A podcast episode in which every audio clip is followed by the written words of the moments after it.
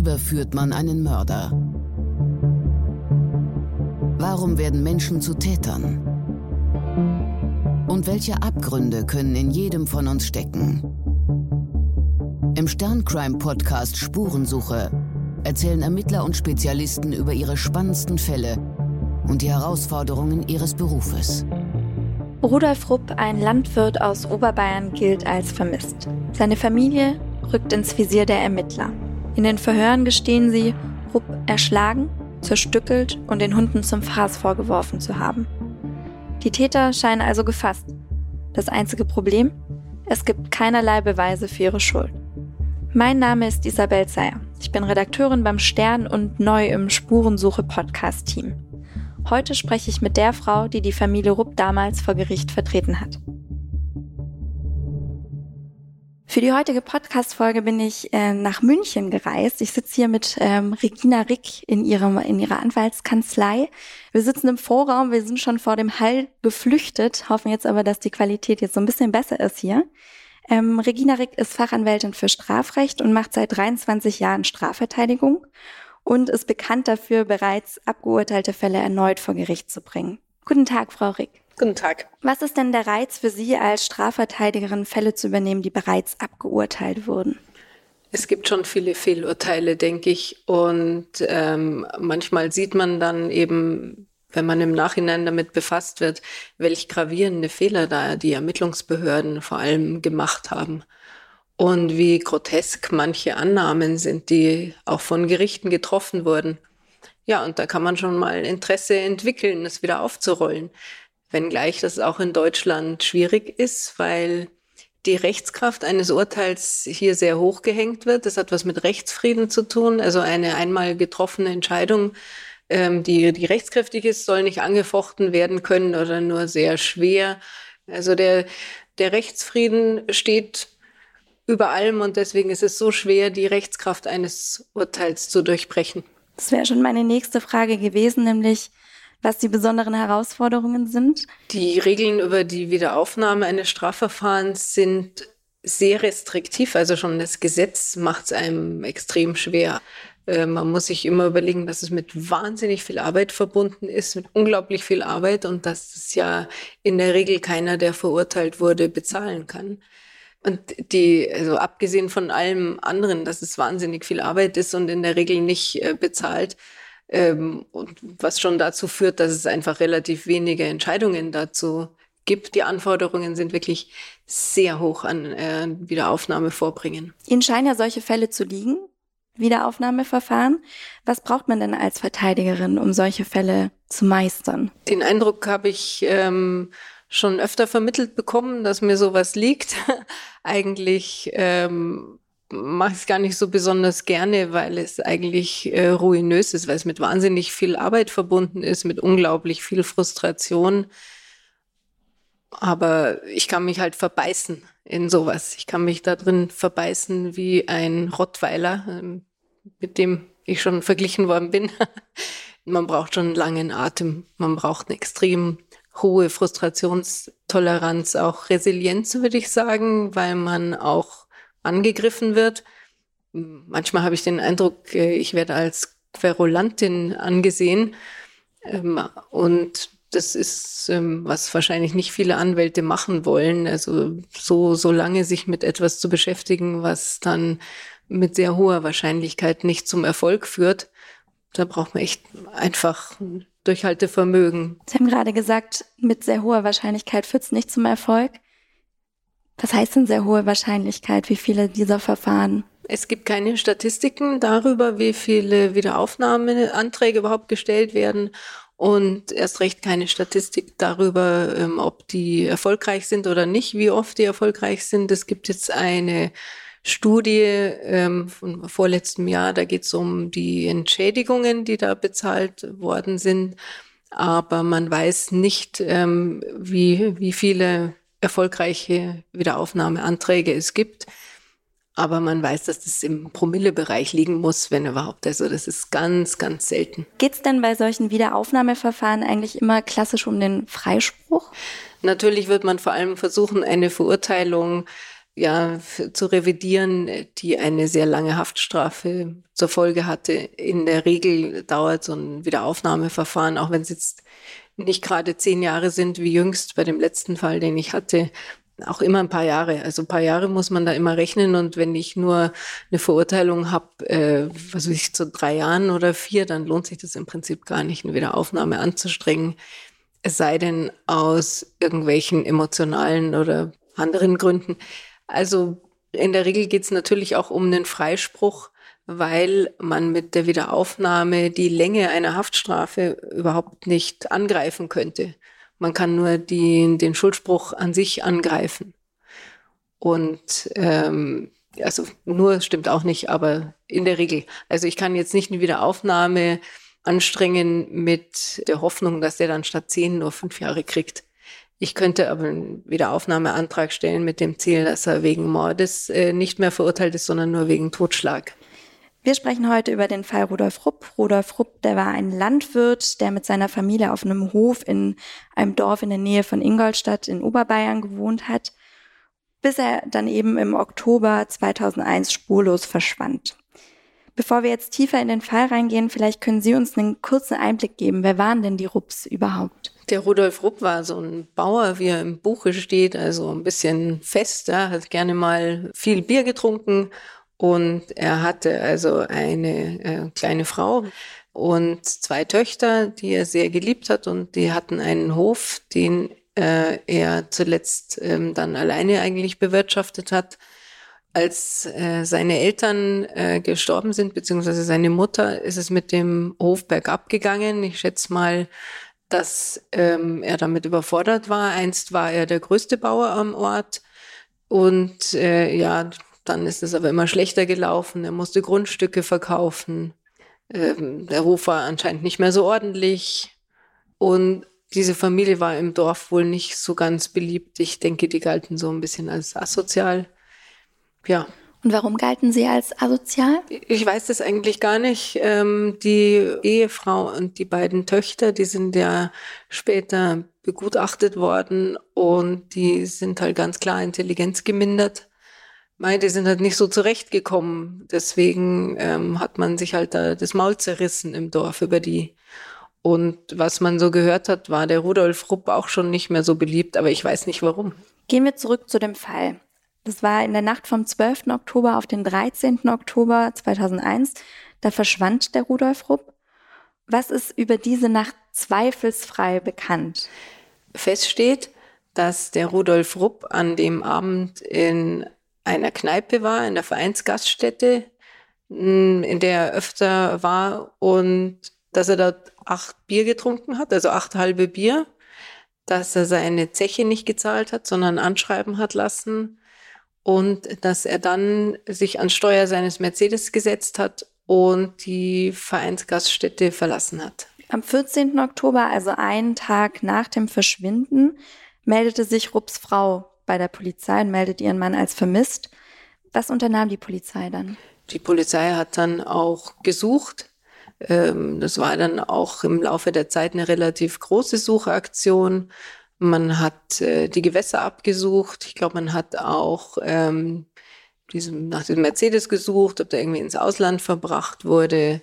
Aber man hat ihn nicht gefunden. Wann geriet denn die Familie Rupp dann das erste Mal in Verdacht, dass sie was mit dem Verschwinden von Rudolf Rupp zu tun hatten? Das waren ja zuerst Vermisstenermittlungen, die sind eingestellt worden relativ bald und dann lief ähm, zwei Jahre ungefähr nichts, bis Gerüchte im Dorf auftauchten, dass die Familie dem Bauern sicher was getan hätte. Die, die ältere Tochter und ihr Freund seien sehr aggressiv und äh, die hätten ja auch Hunde.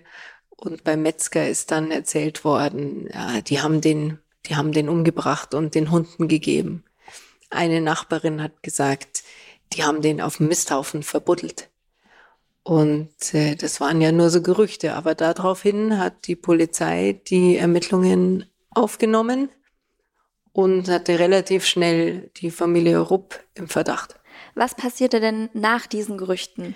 Die Polizei hat dann wieder Ermittlungen aufgenommen und äh, hat am 20.10.2003 einen Durchsuchungsantrag bei der Staatsanwaltschaft gestellt.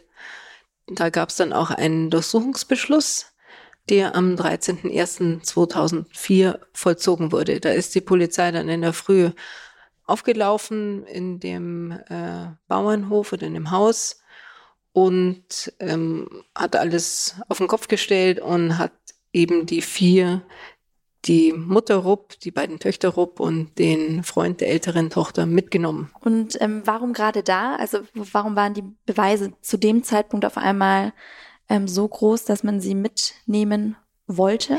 nachdem diese Gerüchte aufgetaucht waren, da hat man sich dann nochmal Gedanken gemacht und hat so eine Art hemdsärmeliges äh, Profiling erstellt und hat dann, äh, ist dann äh, zu dem Ergebnis gekommen, dass ein Suizid ausgeschlossen ähm, sei. Und deswegen hat man dann die Familie in den Blick genommen. Da war man dann plötzlich überzeugt davon, dass ähm, dem Rudi Rupp etwas nicht etwas zugestoßen ist wie ein Unfall oder dass er sich nicht umgebracht hat, sondern dass da ein Tötungsdelikt dahinter stehen muss. Und dann wurde die Familie Rupp festgenommen? Die Familie wurde ja gar nicht äh, festgenommen, sondern die wurden mitgenommen und als Zeugen vernommen.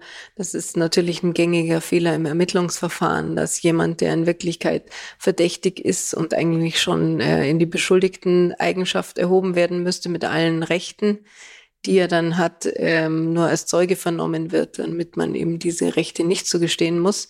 Und so war es auch in diesem Fall. Die Rupps sind mitgenommen worden und als Zeugen äh, vernommen worden. Und erst als man sie dann weich gekocht hatte, ähm, hat man die in die beschuldigten Eigenschaft erhoben.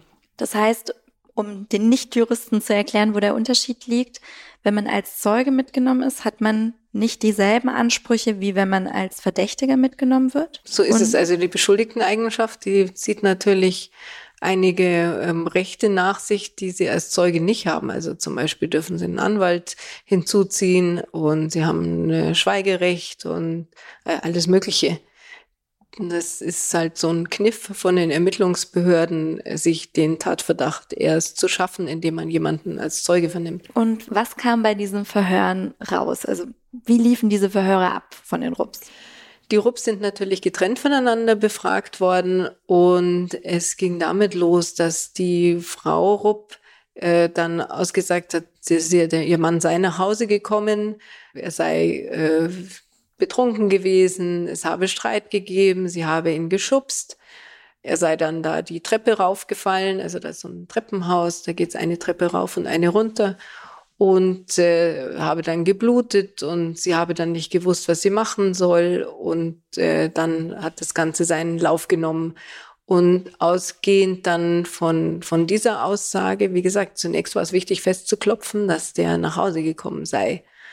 Und äh, von dieser Aussage ausgehend in vielen Wochen und Monaten Vernehmungen wurde das dann immer schlimmer und grotesker und grausamer es gab dann sehr viele verschiedene Versionen von, wie der Herr Rupp zu Tode gekommen sein soll. Eine gab es mal, da soll die jüngere Tochter ihn auf äh, geschubst haben und er soll auf eine Türschwelle gefallen sein. Und ähm, dann war von einem Schlag oder mehreren mit einem Holzkant die Rede.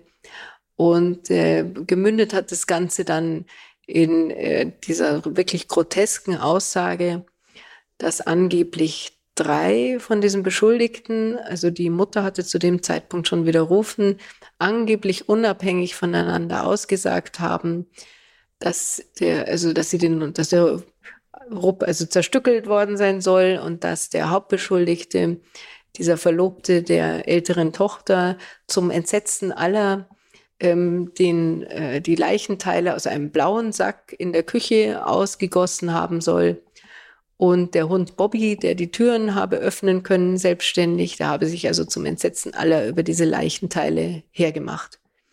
Das, darin haben diese Aussagen gegipfelt. Und was hat dann die Polizei mit diesen Aussagen gemacht? Die haben ja dann äh, nochmal versucht, in so einer Tatortrekonstruktion die Aussagen passend zu machen, weil auch der Kriminalpolizei Ingolstadt aufgefallen ist, dass die nicht stringent sind, beziehungsweise dass sie sich untereinander widersprochen haben. Das lag auch daran, dass ähm, die Polizei offensichtlich ähm, den Überblick verloren hat über diese Aussagen oder sie nicht richtig verstanden hat. Zum Beispiel hat ja die ähm, Frau Rupp ausgesagt gehabt, ihr Mann sei die Treppe nach oben äh, gefallen, also auf die Treppe, die nach oben führt. Der Polizist, der ähm, Ermittlungsleiter war damals, hat es aber falsch verstanden, ist zu der Tochter rübergegangen und hat der vorgehalten, dass ihre Mutter gerade gesagt hätte, dass sie den, ähm, äh, den Vater die Treppe runtergeschubst hätte. Also er hat sozusagen Trepp auf und Trepp ab verwechselt. Und das hat natürlich dazu geführt oder beigetragen, dass auch die Kriminalpolizei Ingolstadt gemerkt hat, dass diese Aussagen nicht zusammenpassen. Und dann hat man ja versucht, ähm, die, die passend zu machen, indem man diese sehr bekannte Videorekonstruktion angestrengt hat, wo man also mit den Beschuldigten in dieses Wohnhaus gefahren ist und sich von denen hat zeigen lassen, wie es denn jetzt war. Natürlich hat das auch alles nicht zusammengepasst. Ähm, weder was die Lage der Leiche betrifft, noch wer äh, wann wen wohin geschlagen haben soll, also wen nicht, sondern den Rupp, aber wer äh, wann mit was zugeschlagen haben soll, ob jetzt nur der Verlobte zugeschlagen hat oder auch die Frau Rupp, wie der Herr Rupp liegen geblieben ist und auch was die Leichenbeseitigung betrifft, gab es ja da unterschiedliche Aussagen. Am Schluss ist ja dann ähm, eine Version rausgekommen, wie sie dann auch angeklagt wurde, dass eben die ähm, Frau Rupp und der Verlobte den Herrn Rupp gemeinsam erschlagen haben und zerstückelt und äh, an die Hunde verfüttert. Und den Mercedes hätten sie verschrotten lassen mit über einen Schrotthändler. Wie wurde denn damals über die Rupps gesprochen, nachdem die Gerüchte kursierten? Ja, die Rups sind natürlich in der Luft zerrissen worden, also sowohl äh, damals von den Nachbarn, die so nur über die gelästert haben, ähm, und zwar wirklich äh, überall, also beim Metzger ähm, untereinander, überall hat man davon gesprochen, dass die äh, den Vater beiseite geschafft hätten und dass die so aggressiv seien. Und man hat gelästert über den Hof, wie der ausschaut, weil die halt nicht ja, die sind dann nicht damit zurechtgekommen mit so einer Landwirtschaft natürlich. Und die Medien haben die natürlich erst recht in der Luft zerrissen, als die dann verhaftet worden sind. Die Polizei hat ja auch, ähm, nachdem dann diese ersten Geständnisse kamen, gleich bei dem, ich glaube, Donaukurier, also bei der, bei dem örtlichen, bei der örtlichen Zeitung mitgeteilt, äh, dass man jetzt den Fall gelöst hat. Und äh, damals war noch davon die Rede, dass der ähm, Hauptbeschuldigte dem Herrn Rupp den Arm abgesägt hätte. Und es stand natürlich dann auch gleich ganz groß in der Zeitung und jeder hat sich gegruselt vor dieser Familie, vor dieser armen Familie. Was macht man denn ganz generell? Also Sie waren in dem Fall ja noch nicht involviert. Sie kam ja erst später zu dem Fall dazu. Aber was macht man denn, wenn der Mandant vor der Polizei schon alles gestanden hat? Man würde den Mandanten natürlich gar nicht erst reden lassen. Was hier aber passiert ist, den äh, Beschuldigten sind ja zu einem bestimmten Zeitpunkt Pflichtverteidiger beigeordnet worden. Und äh, wenn ich als Anwalt keine Akteneinsicht habe und keinen Überblick, äh, dann lasse ich den Mandanten natürlich nicht reden von der Polizei. Aber in dem Fall äh, sind die Anwälte ja zum Teil dabei gewesen bei diesen polizeilichen Vernehmungen. Die mussten zwar dann immer wieder zwischendurch weg ähm, und haben die dann wieder alleine gelassen, aber der Knackpunkt war, die haben die reden lassen. Die haben zum Teil auch mitgewirkt an dieser Tatrekonstruktion, was ich für bedenklich halte, also allein aus berufsrechtlichen Gründen. Aber das ist halt unsere Pflichtverteidigerbestellungspraxis, vor allem in Bayern und an den kleineren Landgerichtsbezirken. Da ähm, kriegen natürlich nicht die Anwälte Pflichtverteidigungen zugewiesen, die halt äh, streiten und richtig verteidigen, sondern äh, selbstverständlich bekommen die die Pflichtverteidigungen, die halt keinen großen Ärger erwarten lassen. Und so war es auch hier. Die haben die weiter reden lassen und die haben natürlich ein wie man sie, wie sich ja auch später herausgestellt hat, grotesken Blödsinn verzapft. Ist dann eigentlich immer die beste Alternative vor der Polizei nichts zu sagen? Ich bin der Meinung, dass es ein großer Fehler ist, mit der Polizei zu sprechen, ja. Weil die Polizei in der Regel ähm, halt äh, Straftaten aufklären will, einen Täter ermitteln und nicht daran interessiert ist, entlastende Umstände zu ermitteln. Da mag es auch andere Polizisten geben, aber es ist natürlich brandgefährlich, weil das, was in so einer Vernehmung steht, oft ist sie ja auch nicht richtig protokolliert. Oft ähm, wird das, was da drin steht, von dem Polizisten formuliert und nicht von dem Beschuldigten. Äh, das kriegt man nicht mehr weg, was da mal drin steht. Das wird einem immer um die Ohren gehauen. Wenn sich davon irgendwas widerlegen lässt oder vielleicht widersprüchlich ist, dann steht es halt für immer da drin. Und das kriegt man nicht mehr weg. Und äh, das ist keine richtige Verteidigung, ähm, jemanden ohne Akteneinsicht reden zu lassen. Ja, das ist gefährlich. Also Sie haben es ja schon angesprochen, ähm, man kriegt die Aussagen nicht mehr weg. Das waren ja dann auch die Grundlagen dafür, warum die Staatsanwaltschaft angeklagt hat. Und es gab aber ansonsten keine Beweise. Man hatte ja keine Leiche gefunden, das Auto hatte man nicht gefunden, DNA-Spuren Blutspuren hatte man nicht gefunden. Man hatte ja sogar den Hof durchsucht nach Knochen, die ja auf dem Düngerhaufen äh, hätten untergebracht werden sollen. Das hatte man ja alles nicht. Genau, man hat den, äh, man hat das Haus äh, sogar mit Luminol untersucht. Das ist ja diese Substanz, mit der man Eiweiße sichtbar machen kann, also zum Beispiel Blut oder Sperma und man hat keinen einzigen Tropfen Blut in dem ganzen Haus gefunden. Das hätte einen an sich schon zu der Frage veranlassen können, ob denn so eine Schlächterei, wie sie da behauptet wurde, stattgefunden haben kann in diesem Haus. Hat es aber nicht. Es war ja dann ein kompletter Indizienprozess. Bürgen solche Indizienprozesse nicht eine besonders hohe Gefahr, dass es zu falschen Urteilen kommt? Das war in der Tat ein Indizienprozess. Noch dazu war es ein Mordprozess ohne Leiche, der an sich nicht unbedingt immer zu einer Verurteilung führt. Also wenn man keine Leiche hat, dann fehlt einem ja schon mal das allerwichtigste Beweismittel. Und ähm, ein Indizienprozess kann aber trotzdem zu einer Verurteilung führen, wenn der Indizienring, so nennt man das, so geschlossen und so dicht ist, dass das Gericht keine Zweifel mehr an der Täterschaft hat.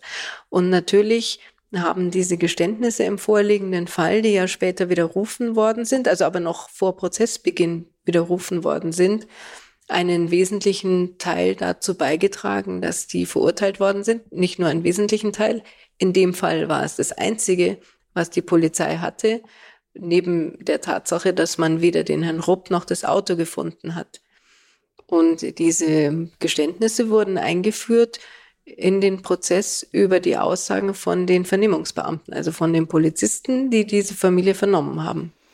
Sie meinten gerade eben, man bekommt die Punkte nicht mehr weg, die man ähm, bei der Polizei gesagt hat, und dass das Gericht eben einen geschlossenen Beweisring braucht, um eine Verurteilung aussprechen zu können. Die müssen also wirklich glauben, dass es tatsächlich so stattgefunden haben soll.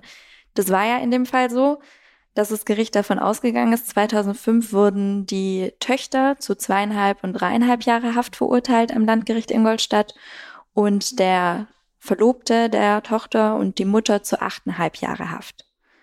Ich spule ein bisschen weiter voraus. Vier Jahre vergehen. Die Töchter sind inzwischen schon wieder draußen. Und dann kam es im März 2009 zu der großen Wende in dem Fall. Vielleicht können Sie darauf eingehen. Was, was ist da passiert 2009? 2009 wurde der Herr Rupp dann in der Donau-Staustufe Bergheim gefunden. Da hatte man irgendein neues Sonargerät ausprobiert und hat dann zwei Autowracks in der Donau gesehen. Und wie sich herausgestellt hat, war das eine der Mercedes von dem Herrn Rupp. Da war das Hallo natürlich groß. Und äh, es sind gleich Journalisten angerückt, die aber dann, ähm, als man gemerkt hat, dass es der Mercedes von dem Herrn Rupp ist, weggeschickt worden. Den hat man dann geborgen. Und weil es im Laufe dieser vielen Vernehmungen auch eine Version gegeben hatte, dass der Hauptbeschuldigte den Herrn Rupp in den Kofferraum des Mercedes verbracht hätte und dass man den in einem nahegelegenen Weiher versenkt hätte. Und deswegen haben die Ermittlungsbehörden, es waren ja wieder dieselben Beamten und auch derselbe Staatsanwalt, der damals an der Verurteilung ähm, mitgewirkt hat und dieselben Beamten, die damals ermittelt haben, äh, die haben dann gemeint, ah, dann hat doch die alte Version gestimmt und der Herr Rupp befindet sich im Kofferraum. Und deswegen wollte man also bei der Bergung darauf achten, dass man den Kofferraum nicht beschädigt. Und man hat das Auto von, von vorne dann, äh, die, man hat es nicht von vorne angehoben, aber man hat es so angehoben, dass praktisch der Kofferraum zuerst aus, dem, äh, aus der Donau kam. Und bei der Bergung ist zweimal das Abschleppseil gerissen. Und ähm, nachdem da ja sehr viel Wasser und Schlamm in dem Auto war, ist, ähm, als es so schräg und so steil angehoben wurde, dann die Windschutzscheibe gebrochen und der Herr Rupp hat sich mit dem Schlamm der Donau in dieselbe ergossen. Er musste erst von Tauchern wieder geborgen werden, beziehungsweise seine Einzelteile, damit man überhaupt die Leiche hatte. Also auf einmal ist die Leiche aufgetaucht wieder. Wie war denn der Zustand der Leiche? Der Herr Rupp war also zwar tot, aber im Übrigen völlig unversehrt. Der ähm, war ja jahrelang in der kalten Donau gelegen und dadurch war die Leiche noch relativ gut beurteilbar und relativ gut erhalten. Es waren nicht mehr alle Weichteile da, weil ähm, da sind sehr viele Aale in dem äh, in dieser Staustufe in diesem Gewässer und die fressen halt die Weichteile aus. Also alle sind Aasfresser und ähm, deswegen waren nicht mehr alle Weichteile da von dem Herrn Rupp. Aber insgesamt war er sehr komplett noch. Der äh, Hauptbeschuldigte hatte ja ähm, in der Vernehmung gesagt, er hätte dem Herrn Rupp einen Zimmererhammer in den Kopf getrieben.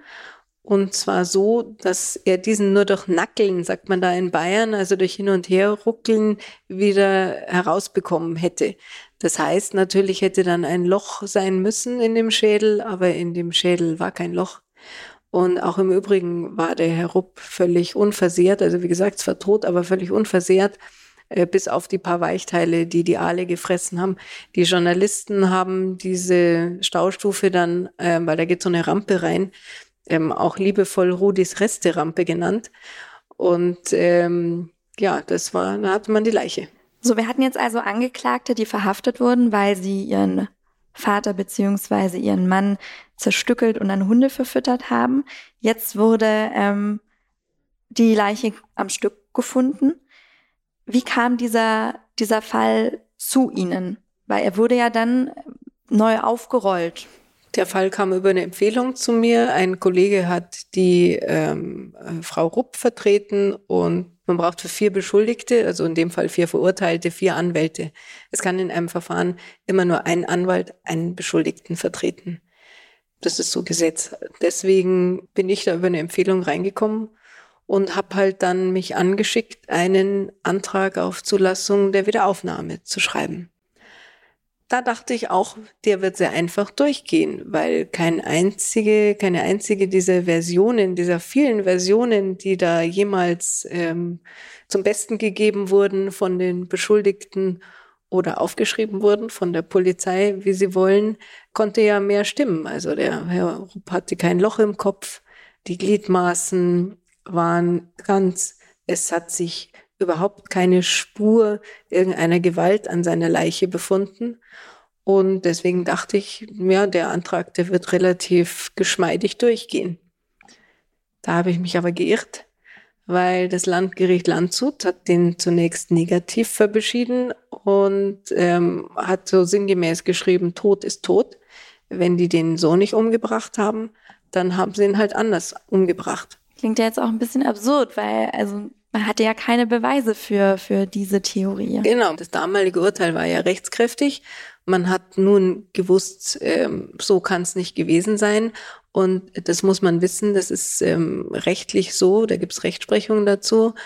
Im Wiederaufnahmeverfahren ähm, darf das Wiederaufnahmegericht, also das Gericht, das über die Wiederaufnahme entscheidet, den Sachverhalt nicht auswechseln. Also es darf nicht sagen, äh, jetzt mal platt gesagt, äh, wenn die verurteilt wurden, weil sie ihn erschlagen haben sollen, dann dürfte es jetzt nicht sagen, äh, dann haben sie ihn halt nicht erschlagen, sondern erstochen. Deswegen hätte dieser Antrag eigentlich auf Anhieb durchgehen müssen, ist aber nicht. Sie waren ja die Verteidigerin der Tochter. Wie haben Sie die Tochter damals wahrgenommen?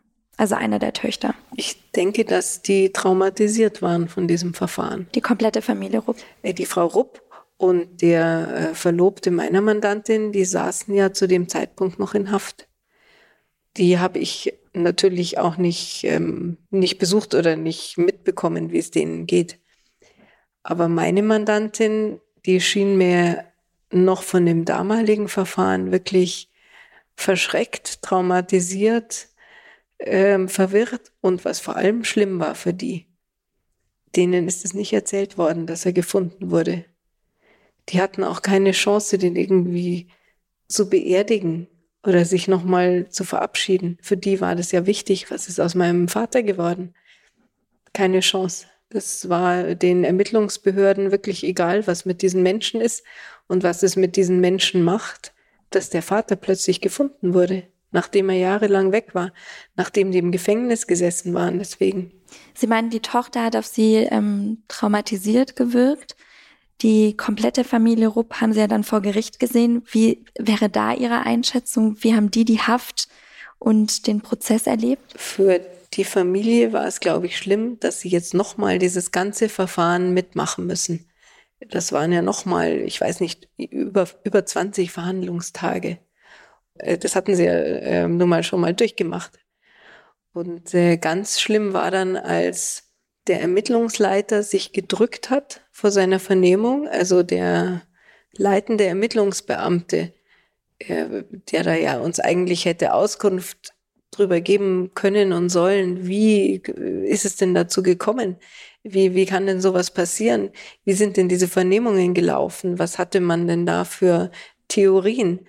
Äh, der hat sich gedrückt, ähm, sinngemäß mit dem Argument, also das sei ihm nicht zuzumuten, dass wenn wir Verteidiger ihm kritische Fragen stellen, also dass er dann eben darauf antworten müsste.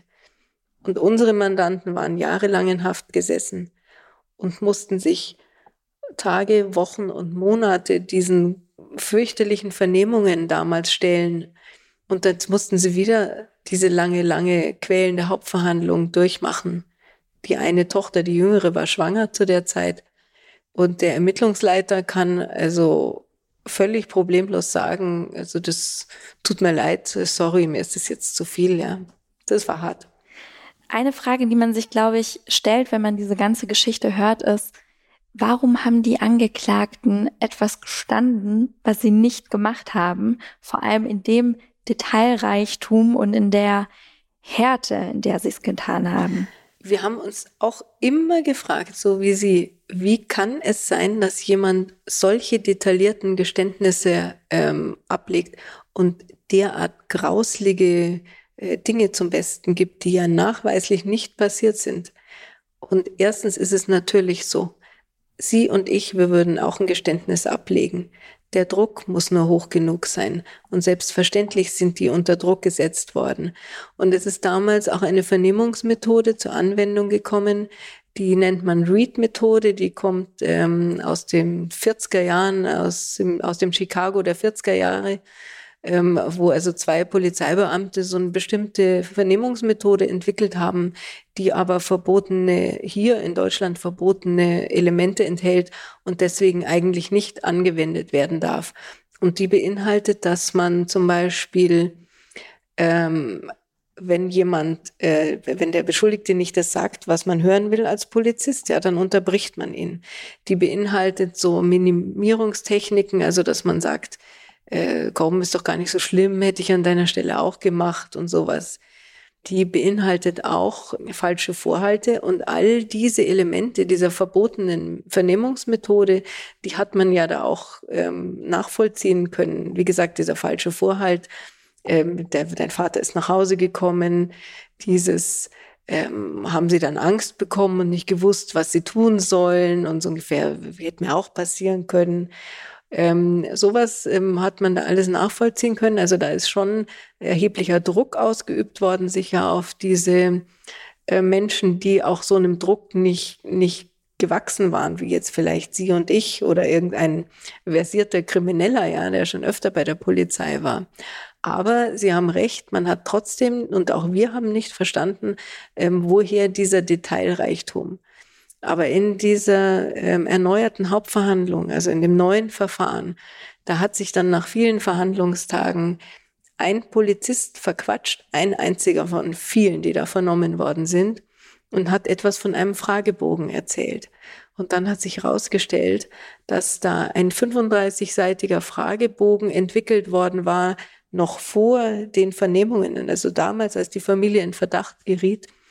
Und da standen schon ganz viele Details von dem, was später in der Anklageschrift und in dem Urteil stand, ähm, schon drin. Also zum Beispiel stand die Frage, was fressen die Hunde? Also dieses Gerücht von diesen Nachbarn, dass die Hunde den Rudi Rupp gefressen hätten, das tauchte schon in dem Fragebogen auf.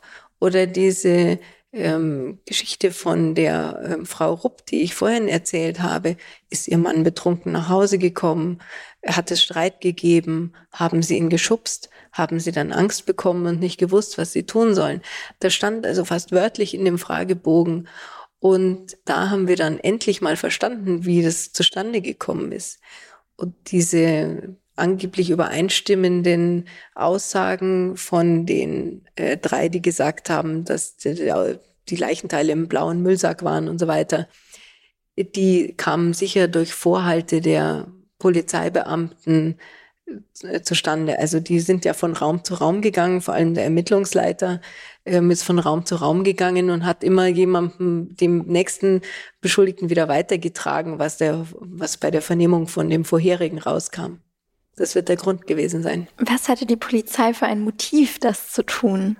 Ich meine, dass die Polizisten davon überzeugt waren, dass dem Herrn Rupp äh, ein, ein Leid widerfahren ist und dass der sich nicht umgebracht hat. Und vor allem hat man diese Familie, die ja nicht so in, äh, ja, ich sage jetzt mal, in das gesellschaftliche Schema passt, wie man das gerne hätte, und äh, die ja auch durch die Nachbarn regelrecht verleumdet worden ist, ja, die hat man natürlich auch für geeignete Täter gehalten. Und dann denkt so ein Polizeibeamter wahrscheinlich jetzt, ich bin Sherlock Holmes und ich muss jetzt diesen bösen Mörder fassen. Und unser Gehirn ist ja so aufgebaut, dass wenn wir mal eine Vorstellung von etwas haben, ähm, dass dann alles, was dieser Vorstellung entspricht und was diese Vorstellung stützt, ungefiltert ähm, reingeht und wahrgenommen wird. Aber diejenigen Elemente, die dieser Vorstellung widersprechen, die werden zu einem Zeitpunkt ausgefiltert, wo wir das noch gar nicht bewusst wahrnehmen. Und das ist ja so eine kognitive Geschichte. Also das ähm, scheint mir plausibel. Das, das hat die Gehirnforschung auch nachgewiesen. Und das scheint mir der Grund, warum man einen derartigen Blödsinn glauben kann, trotz aller Widersprüche und trotz aller gegenteiligen Erkenntnisse. Sie hatten ganz am Anfang mal angesprochen, dass den Töchtern beispielsweise eine verminderte Intelligenz äh, attestiert wurde von einem psychiatrischen Gutachter vor Gericht. Kann das damit zusammenhängen mit diesen, also oder kann es auch ein Faktor sein, der zu diesen Falschaussagen geführt hat? Falsche Geständnisse, die können vielfältige Ursachen haben, aber es gibt bestimmte Risikogruppen, zum Beispiel drogenabhängige Kinder, also nicht drogenabhängige Kinder, sondern drogenabhängige und Kinder und intelligenzgeminderte Personen, psychisch kranke Personen, da gibt es schon ein gewisse, einen äh, gewissen Risikobereich. Aber ich denke trotzdem, auch Sie und ich, wir würden ein falsches Geständnis ablegen, wenn wir nur genügend unter Druck gesetzt würden. Vielleicht wäre bei Ihnen und mir Folter erforderlich, aber jeder, jeder kann ein falsches Geständnis ablegen, wenn der Druck hoch genug ist. Nur bei so Intelligenzgeminderten, da muss der Druck halt nicht so hoch sein. Ja, denen wird dann erzählt, also ähm, dann, dann kommst du, denen wird dann zum Beispiel erzählt, dass sie nach Hause gehen dürfen, wenn sie jetzt gestehen. Ähm, oder irgendwelche Vergünstigungen angeboten oder die werden einfach so lange nicht in Ruhe gelassen, äh, bis sie das sagen, was der Polizist hören will. So funktioniert es. Warum ist es denn so, dass bei Mandanten oder bei Menschen mit ähm, einer verminderten Intelligenz, dass die Aussagen dann nicht so, also dass Falschaussagen wahrscheinlicher werden? Ich schätze mal, dass ähm, jemand, der Intelligenz gemindert ist, die Folgen so eines falschen Geständnisses nicht überblickt. Sie und ich würden vielleicht weiterdenken, würden denken, was passiert denn jetzt, wenn ich einen Mord gestehe? Dann werde ich sehr lange eingesperrt. Ich könnte mir vorstellen, dass ähm, bei bestimmten Personengruppen, die eben auch ähm, risikobehaftet sind, was falsche Geständnisse angeht, die, diese, diese kurzfristige Erleichterung dadurch, dass man eben sagt, was der Polizist hören will, höher bewertet wird als die langfristigen Folgen, weil man die eben vielleicht nicht so überblickt. Sie hatten angesprochen, es war sehr schwierig, dieses Wiederaufnahmeverfahren anzustreben, erfolgreich. Warum hat es dann letztendlich doch geklappt? Geklappt hat es letztlich doch, weil ganz am Ende der Rechtsstaat funktioniert hat und das Oberlandesgericht München diese Entscheidung des Landgerichts Landshut aufgehoben hat. Das war ja schon vorher in der Rechtsprechung thematisiert worden und auch völlig klar, auch verfassungsrechtlich völlig klar, dass man den Sachverhalt im Wiederaufnahmeverfahren nicht austauschen darf. Also das Wiederaufnahmegericht darf nicht sagen, ähm, Tod ist tot, ist egal, wie die den umgebracht haben. Wenn sich herausgestellt hat, dass der Sachverhalt so nicht stimmen konnte, wie er verurteilt worden ist. Und das Oberlandesgericht München hat es natürlich ganz genau gesehen. Und äh, selbstverständlich war auch klar, dass das in die Verfassungsbeschwerde laufen würde, wenn sie jetzt äh, diesen Beschluss vom Landgericht Landshut nicht aufheben würden. Aber es sind, ja, und es sind natürlich auch ähm, gute Richter da am Oberlandesgericht, die haben auch Zeit, sich damit auseinanderzusetzen. Das muss man auch sagen. Letztlich war dieser Wiederaufnahmeantrag erfolgreich, weil der Rechtsstaat ganz am Ende doch funktioniert hat. Man kann sich ja schwer vorstellen, dass da jemand sitzt, der sagt, nee, wir nehmen das Verfahren jetzt nicht auf. Also was waren da die Hürden, die Sie bestreiten mussten? Womit man da zu kämpfen hat, sind nicht nur die restriktiven gesetzlichen Vorgaben und die noch restriktivere Rechtsprechung in diesem Bereich, sondern womit man auch zu kämpfen hat, ist natürlich der Chorgeist, der Justiz, also dieser Schulterschlusseffekt, ähm, dass man äh, irgendwie meint, anscheinend als Richter, der Kollege hat keinen Fehler gemacht. Oder dass man auch das Gefühl hat, äh, dass man im selben Lager steht. Also Polizei, Staatsanwaltschaft und, und Strafgericht, die sind alle im selben Lager, die fühlen sich nicht zugehörig ähm, der Verteidigung oder ähm, oder einem Angeklagten, der da sitzt, sondern die sind natürlich eine Truppe. Ja? Und das ist dieser Chorgeist, ähm, der so einen Schulterschlusseffekt hervorruft, dass man eben äh, das dann eher hält, was ein anderes Gericht entschieden hat. Und darüber zu kommen, ist schwer. Das hat man ja letztendlich auch während des Prozesses gesehen, wie schwierig das war. Ähm, die Staatsanwaltschaft hat ja weiterhin auf ihre Punkte bestanden obwohl nicht sicher war, dass er nach Hause gekommen ist, obwohl man von den Verhören wusste, die, die nicht so gelaufen sind, wie Verhöre zu laufen haben. Sie waren sich weiterhin sicher, dass es kein Suizid war, dass es kein Unfall war.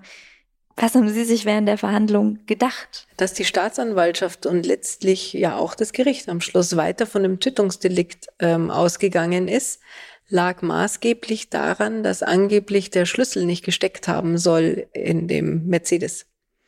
Und äh, dann deswegen ist man von einem Fremdverschulden ausgegangen. Das war zwar ein bisschen kurz gesprungen, weil erstens ähm, war da ja so eine Rampe, also man konnte mit diesem Auto da reinfahren, auch ohne Schlüssel. Und zweitens glauben wir, dass der Schlüssel tatsächlich gesteckt hat.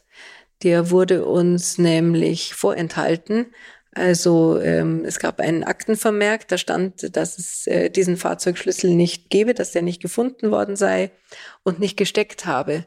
Und tatsächlich ähm, hatten die den Schlüsselbund sehr wohl, an dem der Mercedes-Schlüssel war. Der soll in der Hosentasche von dem Herrn Rupp gewesen sein.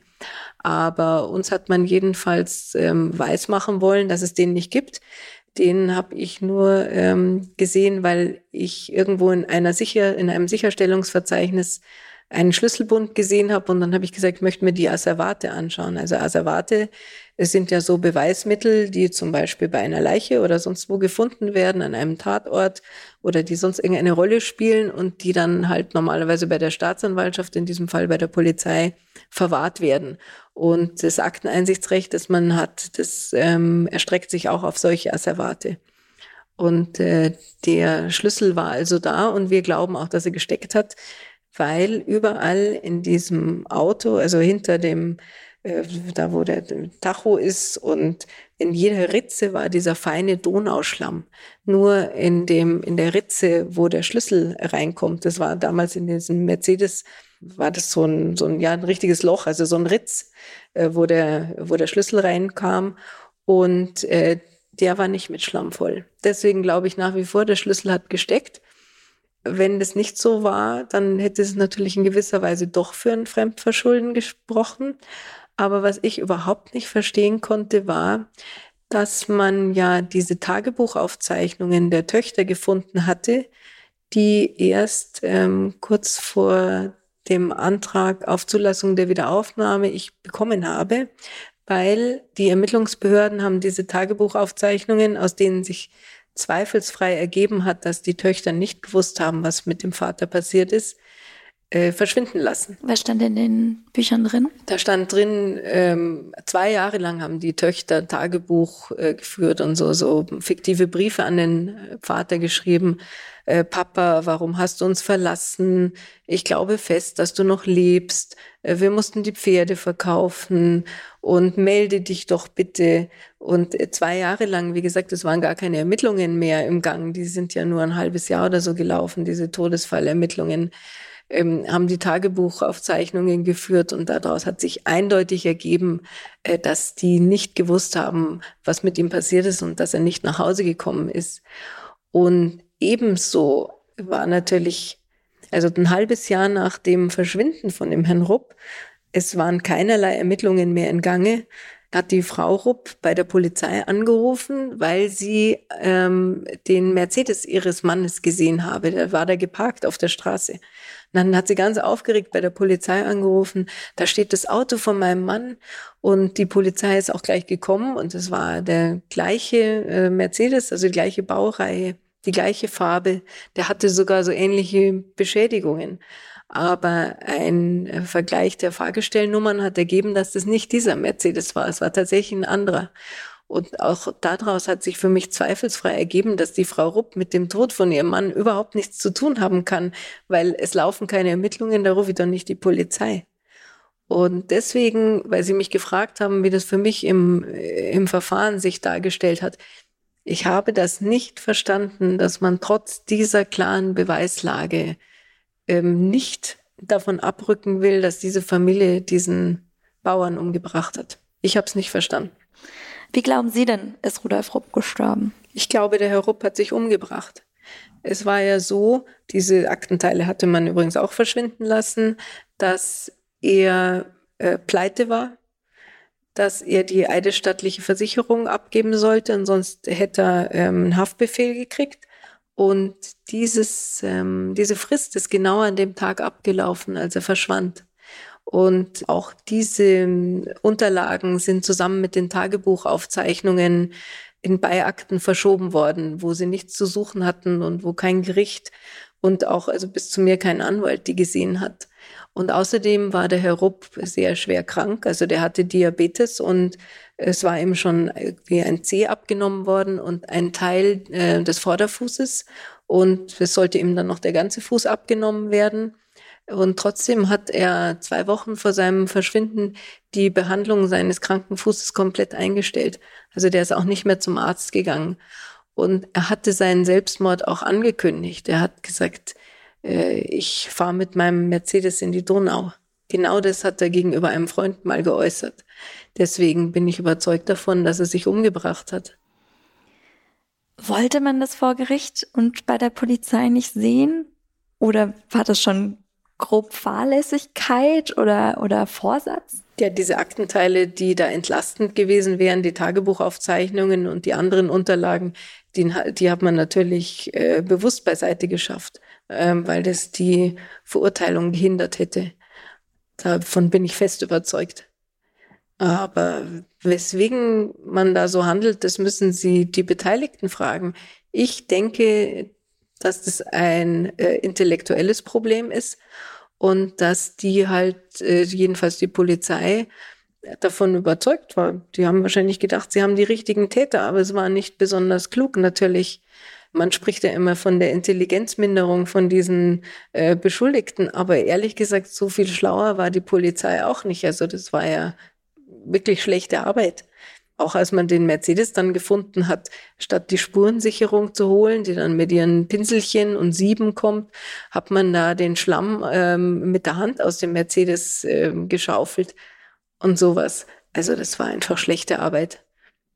Warum sich aber dann ähm, Staatsanwaltschaft und, und Gericht auch diesem Blödsinn anschließen, das versteht man dann wirklich nicht mehr als Jurist. 2011 wurde die Familie Rupp freigesprochen, allerdings so ein bisschen halbherzig, wie ich finde. Ich habe gelesen, der Richter soll damals gesagt haben, in der Zusammenschau sind wir fast der vollen Überzeugung, dass Rupp heimkam und einer oder mehrere der Angeklagten die Todesursache setzten. Klingt jetzt nicht unbedingt so, als würde man die Rupps von jeglicher Schuld freisprechen. Wenn so ein Verfahren wieder aufgenommen wird, tatsächlich, dann ist es eine große Katastrophe für die Strafjustiz. Und das habe ich ja schon öfter erlebt, ähm, erlebe ich gerade wieder, dann betreibt man e-, Ehrenrettung. Natürlich ist es für die Justiz ähm, besser, wenn dann am Schluss so ein Restverdacht hängen bleibt an den vormals Verurteilten, später Freigesprochenen, dann können die immer noch sagen, ja, so ganz falsch waren wir ja doch nicht gelegen. Und im vorliegenden Fall hat es natürlich auch dazu gedient, den Rups ihre Entschädigung zu verweigern. Wir haben ja eine Entschädigung beantragt, die ist ähm, verweigert worden, vor allem mit der Begründung, dass die falsche Geständnisse abgegeben hätten und daran seien sie selber schuld so ungefähr. Wir haben dagegen Verfassungsbeschwerde eingelegt und sind bis zum Europäischen Gerichtshof für Menschenrechte gegangen, aber ohne Erfolg. Unschuldig in Haft zu sitzen ist für viele Menschen ja eine Urangst.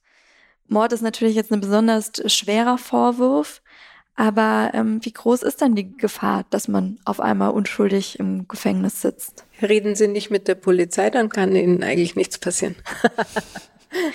Guter Hinweis. Wie ist denn Ihr Fazit der deutschen Fehlerkultur im Gerichtssaal? Also wenn Sie von Fehlerkultur im Gerichtssaal sprechen, dann sprechen Sie über was nicht Existentes. Das gibt's praktisch nicht.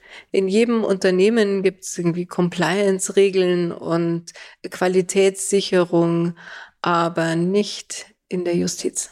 Vor allem nicht in der Strafjustiz. Wo müsste man ansetzen? Es gibt schon gravierende systemische Mängel in der Strafprozessordnung. Zum Beispiel, dass kein Protokoll geführt wird. Also wenn Sie mich jetzt auf die Rückzahlung von 500 Euro zivilrechtlich verklagen, ja, dann steht jedes Wort von dem, was ein Zeuge sagt, im Protokoll und vorgelesen und genehmigt.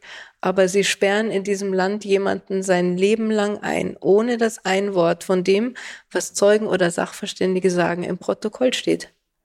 Und das ist natürlich ein großer Fehler in der Strafprozessordnung. Sowas dürfte nicht sein. Und da gibt es noch viele andere, zum Beispiel, dass jetzt in Wiederaufnahmesachen das Landgericht München I über ein Fehlurteil des Landgerichts München II entscheiden kann. Also das ist jetzt in dem Fall ein Fehler der Geschäftsordnung. Oder dass Urteile, die aufgehoben werden, an dasselbe Gericht wieder zurückverwiesen werden können. Das ist natürlich ähm, systematisch komplett daneben, weil ja dann die Richter, die zusammen in der Kantine sitzen, ähm, über Fehler ihrer Kollegen entscheiden müssen. Wie war das bei dem Fall Rupp? Ja, da war's, ähm, da war, ging's nach Landshut, was von Ingolstadt kam. Ah, okay. War aber auch schlimm genug. Der da war aber der, der war der Fehler, dass da dieselben ähm, Ermittlungsbeamten wieder ge, ähm, gearbeitet haben. Da hat man nicht etwa die, die Polizisten ausgewechselt, sondern es haben genau wieder die Beamten ermittelt, die damals so hinter der Verurteilung her waren. Und das war natürlich ungünstig. Ja. Das die haben natürlich die, versucht, ihr Ergebnis zu halten, ja. Das heißt, diejenigen, die eigentlich schauen mussten, ob das damals alles mit rechten Dingen zugegangen sind, haben jetzt nochmal noch mal geschaut, ob sie damals den Fehler ja, ja, auch wirklich genau. gemacht haben. Genau, so. richtig. Ja. Also ähm, ja, da ver versteht man es vielleicht etwas besser, warum es dann so dazu gekommen ist. Also 2011 wurden die Rupps freigesprochen. Damals waren sie schon alle gar nicht mehr in Haft, sondern hatten ihre Strafe schon abgesessen. Fälle wie der Fall Rupp. Haben die was bei Ihnen verändert an Ihrer Wahrnehmung, beruflich, persönlich? Ich war vorher natürlich auch schon lange Strafverteidiger, bevor ich diesen Fall Rupp bekommen habe. Aber es hat mich noch misstrauischer gemacht gegenüber der Justiz und gegenüber der Polizei vor allem. Und eins habe ich gelernt man muss sich wirklich alle Akten besorgen, die es nur irgendwie jemals gegeben hat oder gegeben haben kann in so einem Verfahren. Und man muss sich die Asservate anschauen. Das ist ganz wichtig. Also ähm, ich hätte nie gedacht, und das habe ich wirklich gelernt, dass die Ermittlungsbehörden entlastende Beweismittel verschwinden lassen. Dass es sowas in Deutschland gibt, hätte ich niemals gedacht. Das habe ich gelernt. Liebe Frau Rick, vielen, vielen Dank, dass Sie sich die Zeit genommen haben. Es war wirklich ein sehr interessantes Gespräch. Danke Ihnen für Ihr Interesse.